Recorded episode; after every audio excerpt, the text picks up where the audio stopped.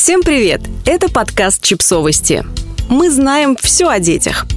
Рубрика «Личные истории». Идеальная жизнь неидеальной дочери. Автор текста «Мама троих детей» Маша Ершова.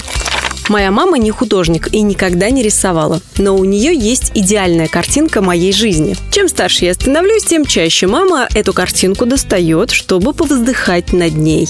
На этой картинке я в белоснежном фартуке стою у плиты на вылизанной до блеска кухне. Правой рукой я помешиваю в кастрюле очень сложное ароматное варево, а левой ловко заплетаю безупречную косичку дочери, которая стоит по стойке смирно в нарядном платьице и в гольфах до самых коленок, и теребит в руке пяльцы, ей не терпится приступить к вышиванию. Тут же на кухне на стуле у окна мой младший сын – ни капельки не сутулясь, сидит в аккуратном костюмчике тройки и в галстуке бабочки и читает толстую умную книгу. Он отвлекается лишь на минуту, когда на кухню входит мой старший сын, чтобы сообщить, что он только что победил на Всемирной Олимпиаде по математике. На идеальной картинке про мою жизнь, которую нарисовала моя мама, мой кот не дерет обои и не будет хозяев в 5 утра а сам добывает себе еду и сам же убирает за собой лоток. По выходным моя семья ходит исключительно в театры, филармонии и художественные галереи. Мои дети презирают гаджеты, а взрослые ни за что не заводят соцсети. Ведь вместо того, чтобы сидеть в интернете, можно вымыть окна и перегладить постельное белье. А мой муж, целый год работавший в офисе с 8 до 21, мечтает только об одном – весь отпуск провести на даче, помогая тестю строить баню.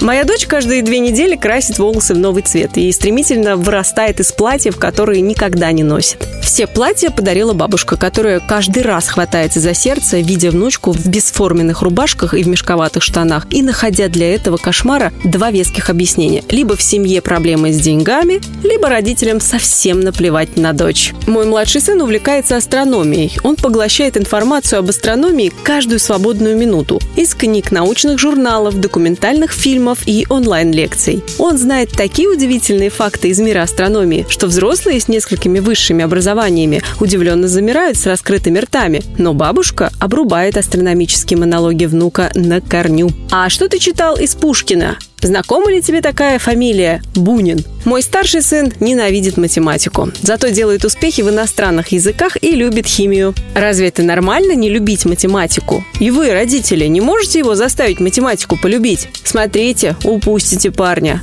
Мой кот подобран на помойке, там его не научили хорошим манерам. Он спит где хочет, со стервенением дерет обои в прихожей и не считает, что остатки супа это вкусно. Нагло требуя дорогой корм, кот может разбудить хозяев посреди ночи, чтобы те открыли дверь комнаты, но как только дверь откроется, передумать и вернуться в постель, заняв прямо центр на мгновение освободившейся подушки. Кот грызет цветы в горшках, а потом его рвет на ковер в гостиной. Завели себе на голову. Мама уверена, что мы завели кота, нас пытали и очень жестко. В детской разбросано лего, которое за день десятки раз превращается в здание и транспорт. Книжки давно живут за пределами этажерок. В прихожей не протолкнуться от велосипедов и самокатов. А пельмени, которыми забита морозилка, магазинные. «А в нижнем ящике у тебя тоже пельмени?» – как-то спросила пришедшая в гости мама.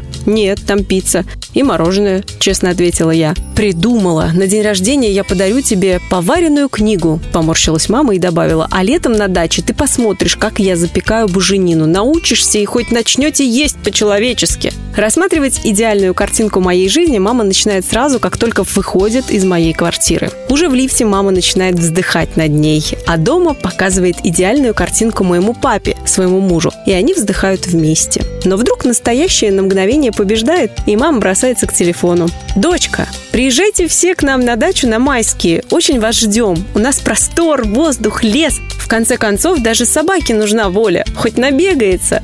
Может показаться, что идеальная картинка исчезла, но нет. Только надо будет как-то убедить собаку не топтать траву. И, надеюсь, ей не придет в голову ходить по моим грядкам. И, и дети пусть даже не думают брать телефоны. Мы привезли на дачу нашу библиотеку. Там и Толстой, и Лермонтов. Может, хоть что-то стоящее останется в их головках. Приезжайте, дочка. Очень вас ждем. Подписывайтесь на подкаст, ставьте лайки и оставляйте комментарии. Ссылки на источники в описании к подкасту. До встречи!